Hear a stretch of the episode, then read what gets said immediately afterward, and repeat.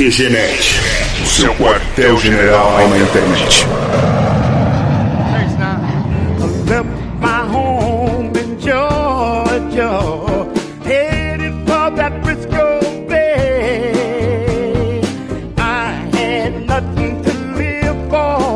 Começa mais uma edição do QG Podcast do QGNet.com www.monstro.br. Aqui é o Marco e eu não tenho medo do monstro. E aí, seus putos, aqui é o Thiago Joker e a segunda-feira vive me trollando. Sempre, sempre, sempre. E hoje, nessa edição, nós estamos contando com a presença de um dos maiores quadrinistas da atualidade, ao lado de feras como Carlos Ruas, Um Sábado Qualquer, o Vitor Cafage, do Turma da Mônica Laços, entre tantos outros. Inclusive, esse artista que já participou do quadro QG Talentos, lá do QGNet. E bem-vindo ao QG Podcast, Fábio Koala. Fala galera, como é que tá? Beleza? Foi meio exagero isso, um dos maiores quadrinistas da atualidade, mas enfim, obrigado pelo convite. Prazer estar novamente compactuando com vocês, digamos assim. E vamos lá, vamos conversar, vamos falar um pouco de, de quadrinhos, de internet, sei lá, o que vocês quiserem. Bom, pelo menos com certeza você é o maior marsupial quadrinista da atualidade, né? Isso não ah, tem dúvida. Não, isso aí, isso aí já tá na Wikipedia, é, Guinness Book e afins. Melhor koala desenhista que existe. Olha só, é uma honra de ter um Caraca. koala brasileiro que desenha, cara. Olha só. E, e, cara, eu tô falando com um koala no Skype e eu tô sóbrio. É, é estranho isso pra mim. Surreal, né? Surreal isso. Cara, e pra começar, afinal de contas, por que koala? Cara, deixa eu te falar. Assim, eu, eu, já tinha até pensado na hipótese de fazer que nem o Coringa no, no, no, Batman. Cada vez que me perguntarem, eu contar uma história. Mas ia, ia ficar muito complicado isso, então eu vou ter que falar a verdade. é, meu pai é um koala e minha mãe é uma koala. Simples. Faz sentido, você nasceu koala. Exato. Boa, então tá. É, cara, é, antes de. Caraca, velho. Tá aí. Sabe aquele momento, tipo, não tem mais o que perguntar. Né? Acabou a entrevista já. Próximo tópico. Prazer conversar com você. Música de transição, Marco.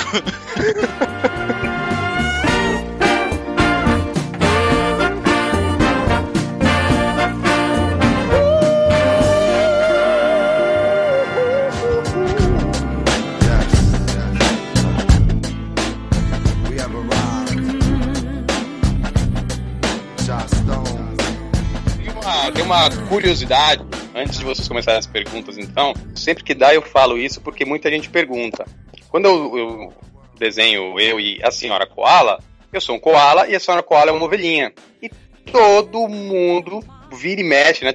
Parece lá e pergunta, mas por que, que a senhora Koala é uma ovelhinha? Então também vou responder essa pergunta agora. Porque ela só levou o sobrenome quando casou. Ela já era uma ovelha, continuou sendo uma ovelha. Ela ficou senhora Koala por causa de um contrato matrimonial, enfim, da, da documentação. Então, tipo, o nome dela é Ovelha Koala. Exatamente, o nome inteiro. Ah, entendi. Senhora Ovelha Koala. é, faz sentido, faz bastante sentido. É. Eu já fico aí para quem, pra quem se pergunta, é, eu já expliquei isso né, algumas vezes, mas às vezes o pessoal não, não, não leu, não ouviu em um podcast, não, não viu, enfim. Então é, é aí a explicação da senhora Koala. Beleza, cara. Bom, e antes de ser um marsupial internacionalmente famoso, você começou a carreira como bombeiro, certo? Na verdade, não. Na verdade, eu comecei desenhando. Uhum. É, com 15 anos, eu consegui emprego num jornal na, na, cidade onde eu moro. Fazia tirinhas também. Não tem nada a ver com as tirinhas que eu faço hoje. E aí, depois, eu fui fazer técnico de publicidade, trabalhei com, com, com, desenho em gráfica, uma editorazinha também. E, enfim, quando eu estava na faculdade já fazendo publicidade e propaganda, uma amiga minha lembrou que eu tinha comentado com ela que quando eu era moleque eu queria ser bombeiro e tudo, aí ela sabia que tinha aberto inscrição, ela, ah, por que você não tenta lá? Eu já estava cursando publicidade na época. E aí eu fui lá tentar a sorte, na, na Polícia Militar. Era, um, era um, uma escola que tinha Polícia Militar, Polícia Ambiental e Bombeiro. Juntos, assim, né? Só depois no, no específico separava. E eu consegui passar e cursei a escola, tranquei a matrícula na faculdade, me formei como bombeiro, terminei a faculdade, trabalhando como bombeiro, fazia é, alguns trabalhos de, de ilustração, freelance, assim, na, na, nas horas de folga, só que era difícil conciliar os dois, assim. Mas então foi a realização de um sonho de infância se tornar bombeiro? Sim, de, da maioria, acho que da, da dos moleques, né, de ser super-herói. Eu falei, eu vou ser super-herói. Eu não vou só desenhar super-herói, vou ser um super-herói. Foi um super-herói da vida real, né? Foi, por cinco anos. Foi uma, uma fase muito boa e vocês, assim, que, que a genética já acompanha, conhece o monstro, conhece o site, sabe que muito das coisas que eu desenho tem uma pitada, tem alguma coisa dessa época do bombeiro. Ah, inclusive você tem lá uma, uma série que você lançou no site que era dos audazes, né? Que era da sua época de treinamento dos bombeiros. Sim, sim. E essa semana, essa semana, não essa semana que o, que o podcast está indo pro ar, mas essa semana que o podcast está sendo gravado. Algumas semanas atrás. é, na, na sexta-feira vai ser uma tirinha do Audazes, faz tempo que eu não faço. Caramba, show de bola. Mas aí, de onde surgiu a ideia de depois você voltar pra arte, criar o Mentirinhas e criar um blog com tirinhas, com ideias, enfim, usando esse seu dom desde a infância, né, de arte e tudo mais. Quando que você, assim, deixou de ser bombeiro e seguiu esse caminho? Então, na, na, eu desenhava ainda no, no, no, bombeiro, eu fazia alguns freelancers, alguns trabalhos na área de, de publicidade, assim, com ilustração. Só Mas que... o, o Mentirinhas veio depois. Veio depois. Só que assim, é, era muito difícil conciliar. Eu comecei a perceber que a parte técnica mesmo, como desenhista, tava ficando para trás, não tava evoluindo, entendeu? E aí eu tinha que tomar uma, uma atitude. Ou, ou eu ia ser policial, né, do corpo de bombeiros para sempre, e aí deixar de lado ficar meio, meio que só hobby mesmo, desenhar. Uhum. Ou eu teria que começar a desenhar. E assim, eu me formei em publicidade, eu gosto de publicidade e tudo, mas não é a minha paixão. Minha paixão sempre foi contar minhas histórias, fazer quadrinhos, é, coisas nesse sentido. Então eu tinha que pensar qual seria a melhor maneira. Eu já, já pensava assim, pô, seria legal fazer quadrinho aqui do bombeiro tal. Só que a, o, o, militarismo é muito complicado. Então, até se eu fosse fazer hoje, por exemplo, Audazes, uhum. sendo um bombeiro, eu já não conseguiria fazer isso. E com certeza os, os oficiais, as patentes mais altas, não, não iam permitir isso. E, ou pelo menos iam limitar muito o, o tipo de coisa que eu poderia colocar ali no papel. Então chegou um dado momento que eu falei, eu tenho que, que fazer uma coisa ou outra. E aí eu fui convidado por, por alguns amigos que tinham feito faculdade comigo para trabalhar com, com publicidade, para trabalhar numa, na verdade, numa house dentro de uma prefeitura aqui da região. E eu falei, bom, ah, eu vou estar mais perto de quadrinhos, né, do que como, como bombeiro. E sim, foi uma passagem muito boa no bombeiro, só que eu cheguei naquele ponto que eu falei, ah, já, já, já sei como que é, já senti e tal, agora vamos para outros caminhos. E aí eu fui trabalhar, fiquei mais, mais uns cinco anos, pelo menos, trabalhando na, na área de publicidade. Desenhava bastante, cheguei a fazer alguns quadrinhos, algumas coisas mais institucionais, assim. Mas com o passar do tempo, cada vez eu vinha desenhando menos. Eu estava mais como diretor de arte, né, aprovando as coisas, tal, do que do que realmente fazendo. E por sentir essa falta de desenhar, eu comecei a seguir um conselho de um de um, de um amigo, não sei se vocês já ouviram falar no Cid, ele tem um sitezinho pequenininho chamado Não Salvo. Ah, é. Então, é um pouco tinha... menor que o que Genet. Já ouvi falar, um já ouvi falar. Um, um pouquinho. Não, é, não é muito conhecido, não. É um. Não sei nem se eu considero um, um, blog, mas enfim. E ele já tinha falado comigo de, de, de fazer quadrinhos. Ele, na época que ele conversou comigo, ele não tinha o Não Salvo ainda. Mas ele já tinha falado de internet e tal. E eu nunca levei muito a sério isso. A gente chegou a trabalhar junto, aí ele saiu, ele começou com essa parte de internet, e aí eu meio que, que, que inspirado assim, a determinação dele, falei, ah, quer saber, eu vou fazer um meu site então. Quando eu comecei o Mentirinhas, eu já tinha todo um, um pensamento assim de que eu sei que se eu fizer pornografia e, e afins, assim, umas tirinhas mais pesadas, eu vou ter bem mais acesso e acesso muito mais rápido. Mas eu não queria. Então no começo eu falei assim: ah, eu sei que vai ser uma coisa demorada, que vai ser uma coisa difícil, mas eu vou fazer pra mim, vou fazer pra, pra eu me divertir, se tiver acesso, se não tiver, isso aí não, não importa. Eu já tinha algumas tirinhas prontas, aí eu criei a, o mascotinho, a mentirinha, criei o Marcos Eulalio, do Homem que Destruiu o Mundo, e aí comecei a fazer, fazer as tirinhas. No começo era até mais infantil, assim, bem, bem light, assim. Como veio meio que da, da pegada do jornal, com as tirinhas que estavam prontas, eu mantive por alguns meses assim. Aí depois, com o tempo, eu fui analisando o público que eu queria, fui entendendo melhor essa coisa de, de publicar na internet, como que funcionava a internet em si, esse negócio de seguidores e tudo mais. E aí, com o tempo, eu fui adaptando pro público que eu queria o site, né? Pegando, fazendo as tirinhas mais adultas, mantendo a característica de não usar pornografia, palavrão, assim, raramente. Eu nem lembro se eu já usei algum palavrão, assim, mas. Uhum. Até porque eu tenho uma irmã novinha, assim, que acessa o site tudo. E eu sei que a maioria das tirinhas, de repente, ela não entende, mas como ela gosta do desenho, ela pode ver sem. Sem encanar, né? É, e deixando meu pai tranquilo, assim. ela... sem causar nenhum conflito diplomático na família, né? Exatamente. Meu trabalho fora dessa área, assim, não vai fazer falta pra pornografia mundial, não. é, isso acaba se tornando um diferencial, né? É, tem, tem, tem bastante gente nessa pegada, assim, né? Não é uma coisa que, assim, então depois que eu comecei com o site, que eu comecei a, a conhecer o Gustavo do Qualquer, conheci o Will, alguns webcomics norte-americanos, fui fazendo amizade com o pessoal daqui mesmo. E aí pouco tempo, pouco tempo não, né? Algum tempo depois de eu começar o site, é, começaram a aparecer oportunidades de freelance em ilustração, em, em quadrinhos também. E, e, aí eu falei com a minha esposa, falei com a senhora Koala, falei, e aí, o que, que, você acha? Eu tinha alguma grana guardada, assim, que eu sabia que ia ser difícil, né? O, todo começo é muito difícil, então eu, eu acho que o principal problema do pessoal que quer trabalhar com internet, seja no, no quadrinho, no, no webcomics, ou seja, até em site mesmo, é querer aquela coisa imediata, né? Ter aquele sonho de, ah, eu vou começar, o negócio vai bombar e, e não é assim, né? Você sabe que é uma coisa que nem qualquer empresa, você tem que ir devagar, é uma coisa que, que demora muito tempo. É uma evolução natural, né? É, você tem que se dedicar, é tudo precisa de dedicação, a coisa não acontece da, da noite pro dia. Então eu já tinha uma, uma reserva assim, eu conversei com a minha esposa, falei, aí, o que, que você acha?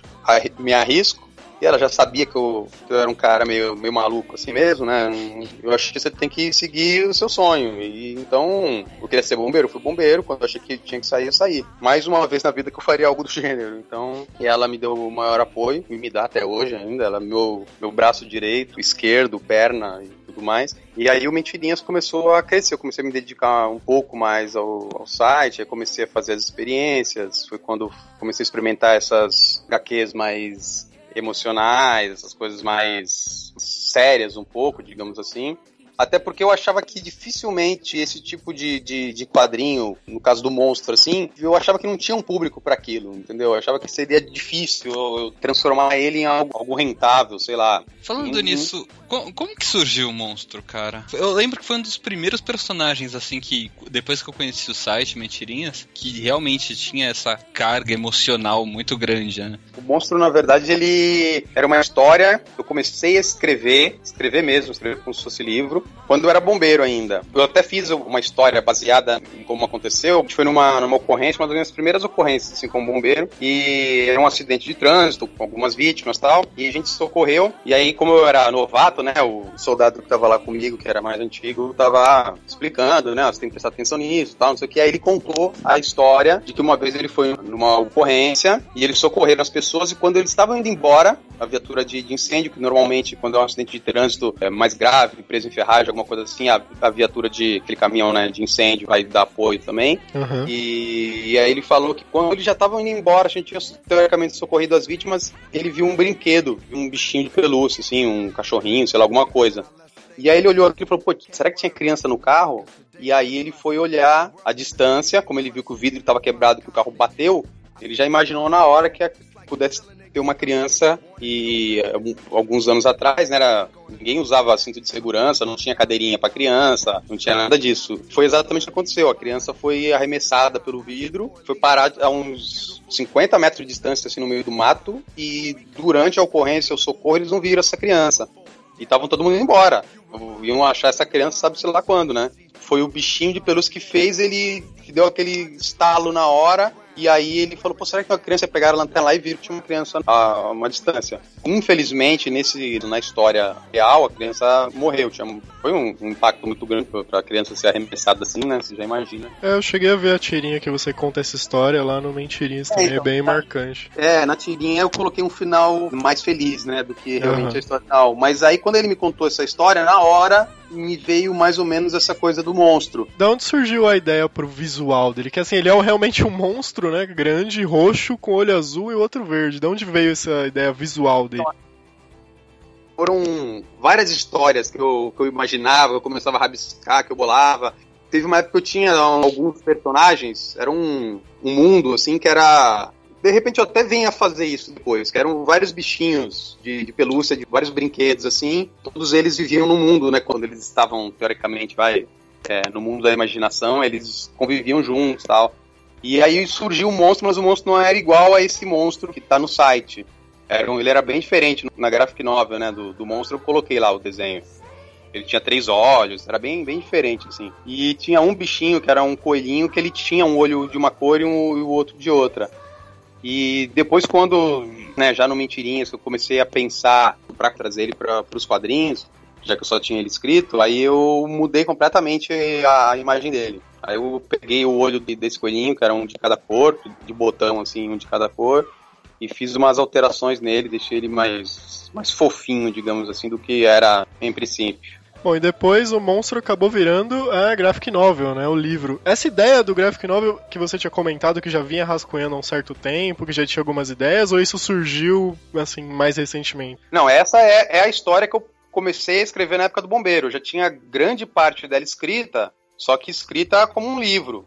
Então eu tive que pegar tudo aquilo que eu tinha digitado, resumir as partes. No, no, no, na Graphic Novel eu ponho mais ou menos como é que foi o processo de, de fazer isso. Então a história, grande parte dela já estava feita, escrita para livro e outra parte na minha cabeça, assim. Quando o monstro foi pro Catarse, que praticamente no 24 horas o negócio foi financiado, aí já deu aquele desespero. Falei, meu Deus, só tenho que fazer isso agora.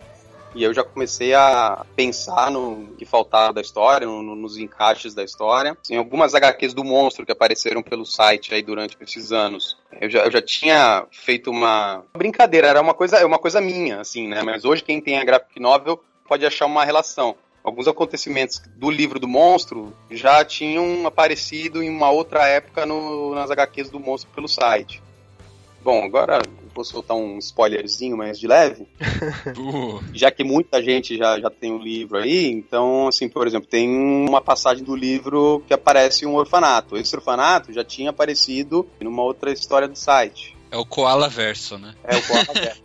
tem um koala verso grande por trás, assim. Quem tem um livro do monstro tem um código lá para você ver uma, uma historinha exclusiva que tem no site, né? E essa historinha exclusiva ela se liga ao livro e se liga a uma outra tirinha. E a, até hoje ninguém, ninguém percebeu ou ninguém comentou isso comigo. Mas é bem nítido, assim. Ela se liga com uma outra história que não aparece o monstro mas que tá no site. Então ela liga essa história que tá no site com um livro. Puta, eu vou ter que ler todas as HQs do site agora para saber é. qual que é, cara. É.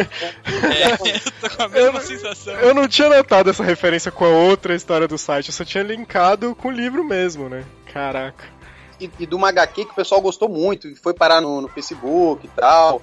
É, é simplesinha a HQ, é, bem, é pequena ela. Só que ela tem uma ligação meio que óbvia, assim, se você ver, você fala, caramba, é lógico. Hum, olha aí. Agora vamos ficar se remoendo, né? É. é. Vamos parar a gravação que eu preciso ver qual é, velho.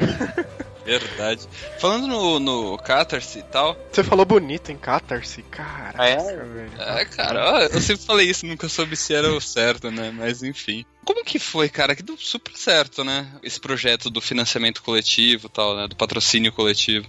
É, então, era uma coisa que eu conhecia muito pouco, realmente. No Brasil, acho que o pessoal conhecia mais o Vaquinha, que não deixa de ser um financiamento coletivo. E de repente o Riot, né, o Ricardo Tokumoto do Riot Tiras, ele fez um livro, assim, pelo, pelo Catarse. Foi quando eu realmente conheci essa coisa de financiamento coletivo. Eu apoiei o livro dele, tudo, e também deu super certo. Foi um dos primeiros quadrinhos, assim, a ser feito. Foi mais de 900 apoiadores também, ou mais, ou pelo menos ali bem próximo a 900 apoiadores. E eu fiquei com aquilo na cabeça. Pô, será que funciona? Será que daria certo pro monstro? Porque, assim, no caso dele, ele tinha as tirinhas prontas, e ele fez uma coletânea, acho que fez alguma, algumas tiras inéditas, mas assim, o grosso do livro ele já tinha pronto. Já era o, as tirinhas que ele já tinha lá na internet. Então a, o trabalho maior era só selecionar, editar uma coisa ou outra e colocar lá. No caso do monstro, o meu medo, a minha preocupação, a minha demora de pensar nessa possibilidade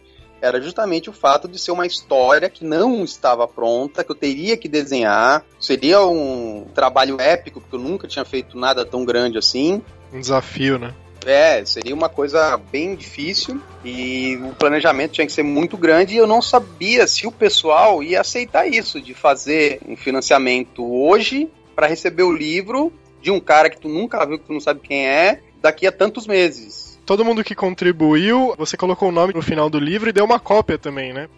O legal do financiamento coletivo, vamos falar o nome em inglês, né, do crowdfunding, é isso, é, os níveis de premiação.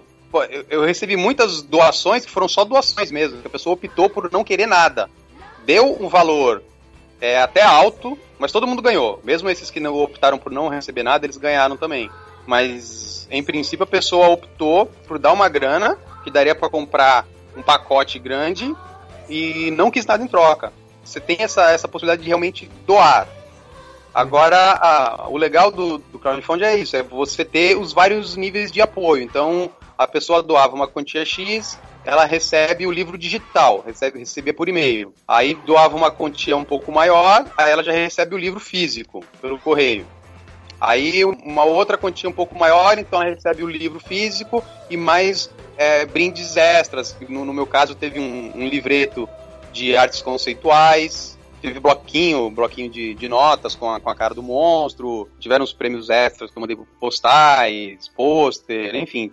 Então, teve, teve um, um, dos pacotes lá que só tinham cinco, né, disponíveis. Que você ganhava o monstrinho de pelúcia, era mais caro e foi o que acabou mais rápido. É, eu sabia que muita gente gostava do monstro, porque dos HQs que eu fazia, o pessoal mais dava um feedback, mas eu não sabia o quanto esse pessoal estava disposto a ter um livro do monstro, a saber essa história, né, que deu origem a tudo, saber se eles esperariam esse tempo todo. Coloquei no meu projeto que parte dessa grana, separei uma parte dessa grana, seria para me manter, para eu poder parar de pegar trabalhos extras e me dedicar só ao livro. Eu sabia que precisar de, de, de alguns meses só fazendo isso para poder terminar. Isso aqui eu coloquei tudo certinho lá no, no projeto, como que seria, como que seria gasto a grana, tudo. E a minha surpresa foi que o sucesso foi, foi absurdo, assim, foi uma coisa que eu não imaginava.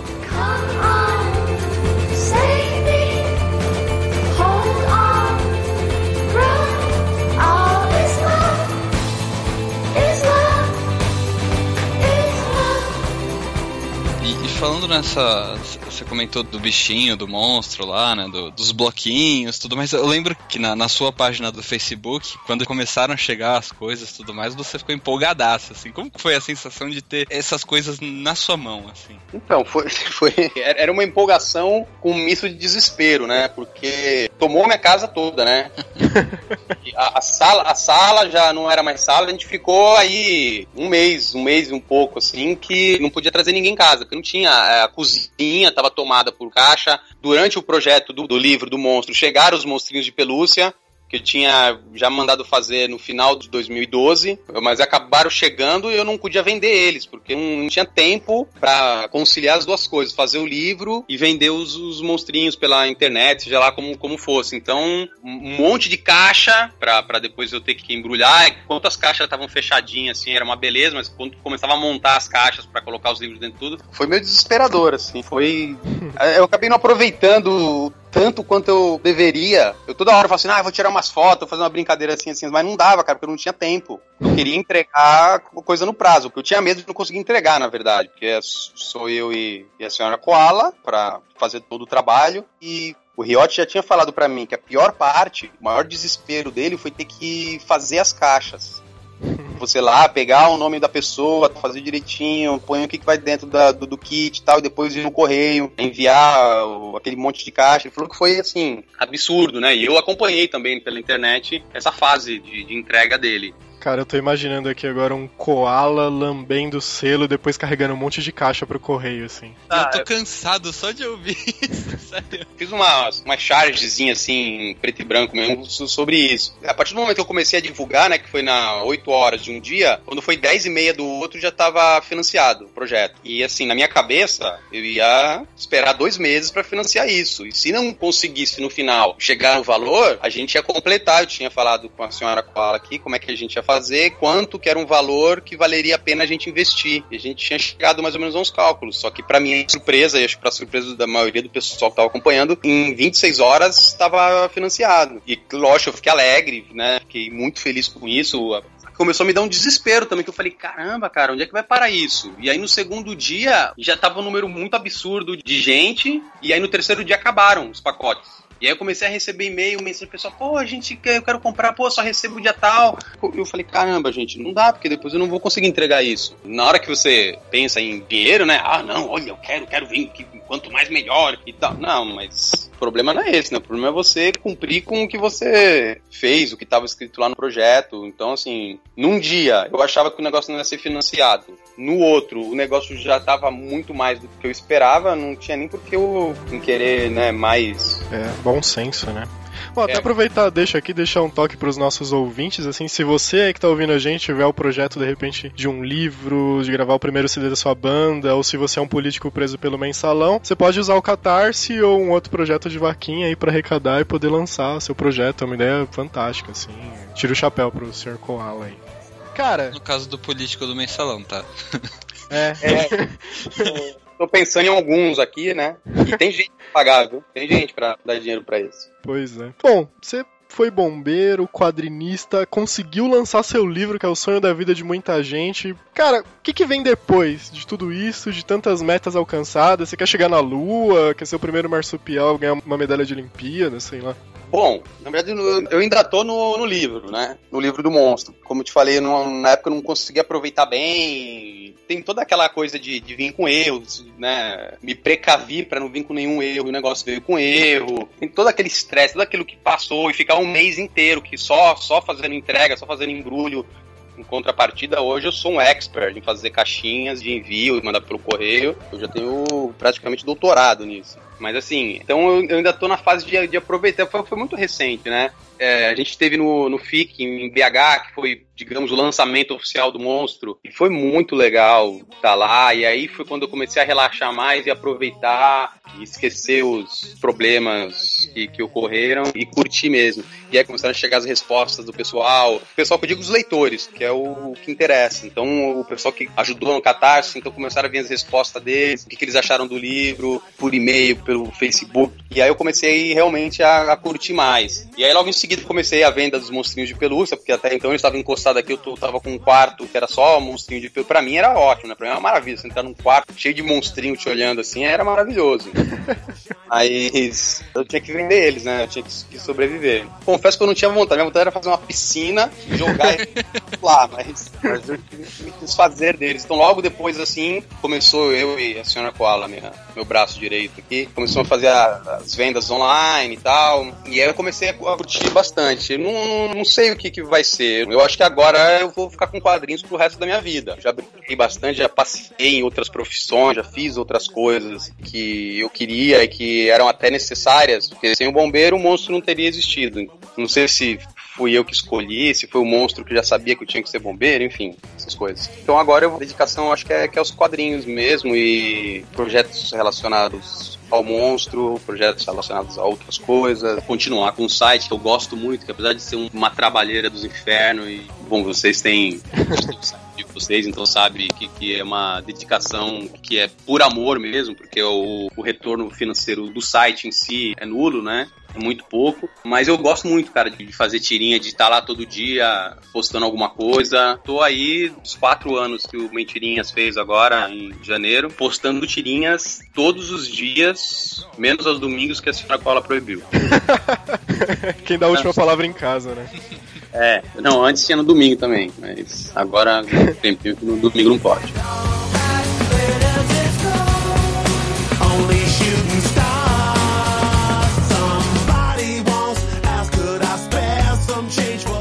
Já indo rumo ao final dessa entrevista que tá ficando super bacana, tem uma tecla que a gente sempre bate no QG, que é essa questão do cunho político. A gente até brincou agora dos mensaleiros presos e tal. Nossa última edição foi sobre isso. E com toda essa questão de manifestações, eleições que estão vindo aí, a Copa do Mundo e toda essa movimentação que a gente vê no Facebook todo dia, você acha que nesse ano a gente vai ter um novo Brasil? O monstro vai ajudar a gente para ter um país novo? Caramba, essa pergunta aí, vou te falar, viu, Jota? Saiu até uma lágrima aqui do olho.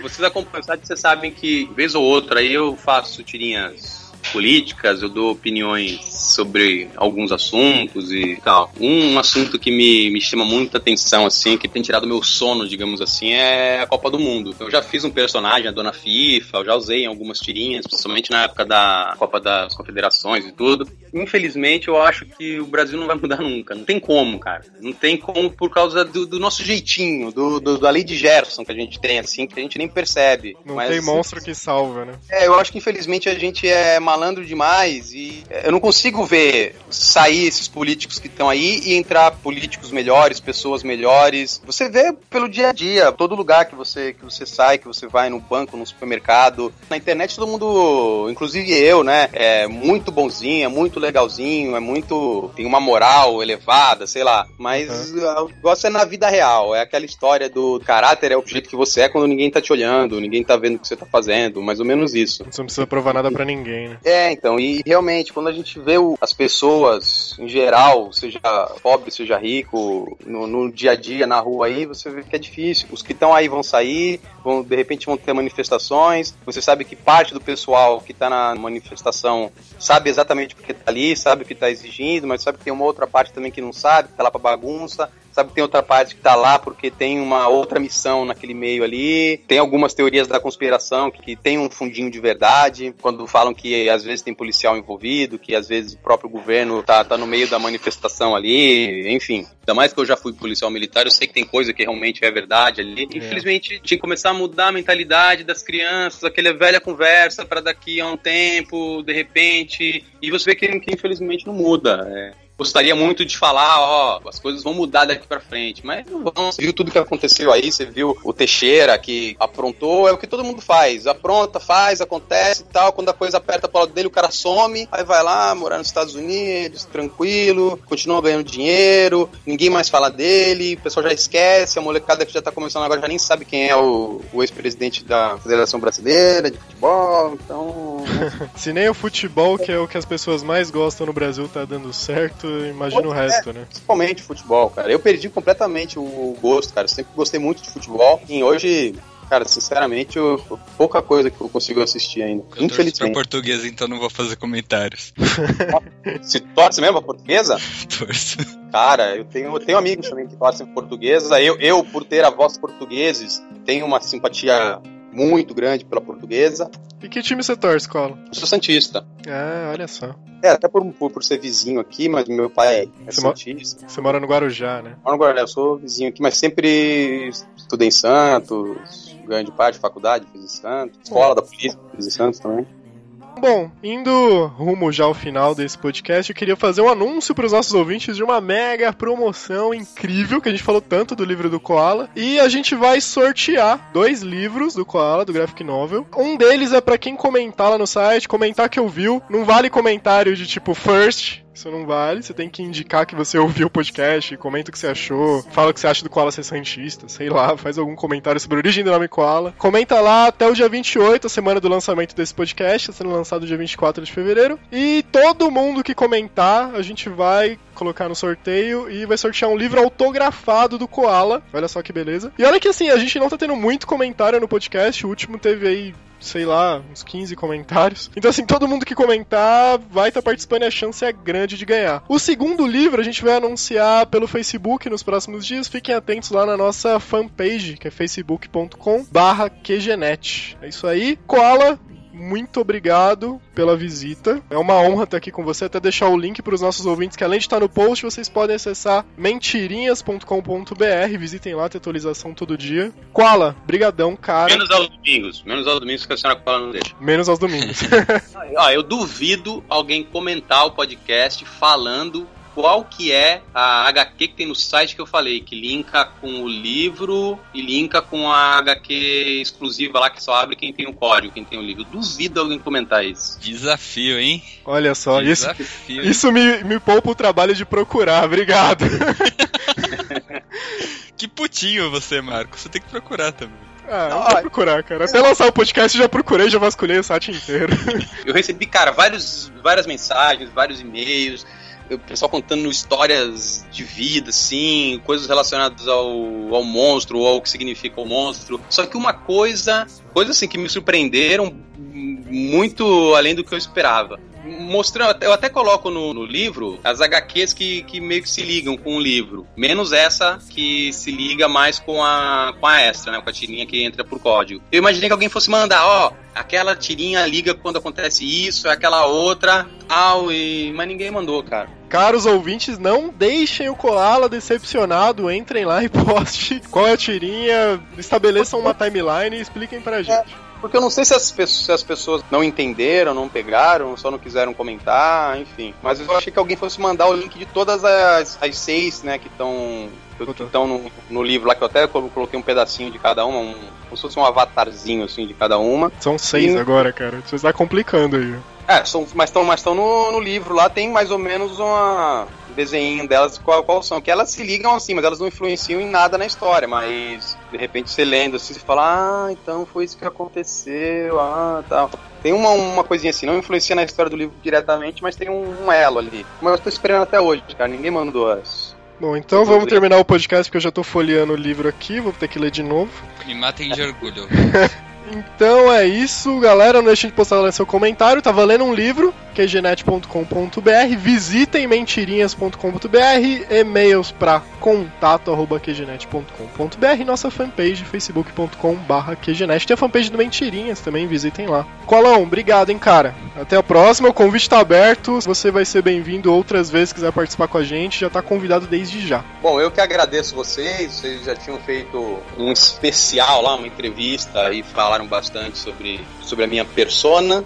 Agradeço novamente o convite, é sempre um prazer conversar com vocês, contar um pouco da história, falar do monstro, todo mundo gosta quando eu falo do monstro, né? Se vocês quiserem dar ideias, quiserem participar do Mentirinha, vocês fiquem à vontade. É, eu acho que o, esse gráfico novel do monstro, ele tem que ser indicado ao prêmio Eisner, porque, sério, é o li melhor livro que eu li em 2013, sem brincadeira. Não tô exagerando, não tô puxando o saco. Pa para o meu orgulho e para inflar o meu ego de koala, meu ego marsupial, o Sidney Guzman, né, que é um dos maiores, uma das sumidades do quadrinho nacional, que é editor do Maurício de Souza, me surpreendeu no dia do aniversário do Mentirinhas fazendo uma lista do, do que para ele, na opinião dele, foi o melhor de 2013, tirando, lógico, as, as, as, revistas do Maurício de Souza, que ele editou, né, que aí ficava meio... Né? É, ele optou por tirar elas do, do negócio, mas aí ele colocou o nosso adorável monstro lá entre as cinco melhores e na colocação é a melhor HQ, na opinião dele, né? A melhor HQ nacional que ele leu em 2013. Na minha também, cara. Torna fantástico ali.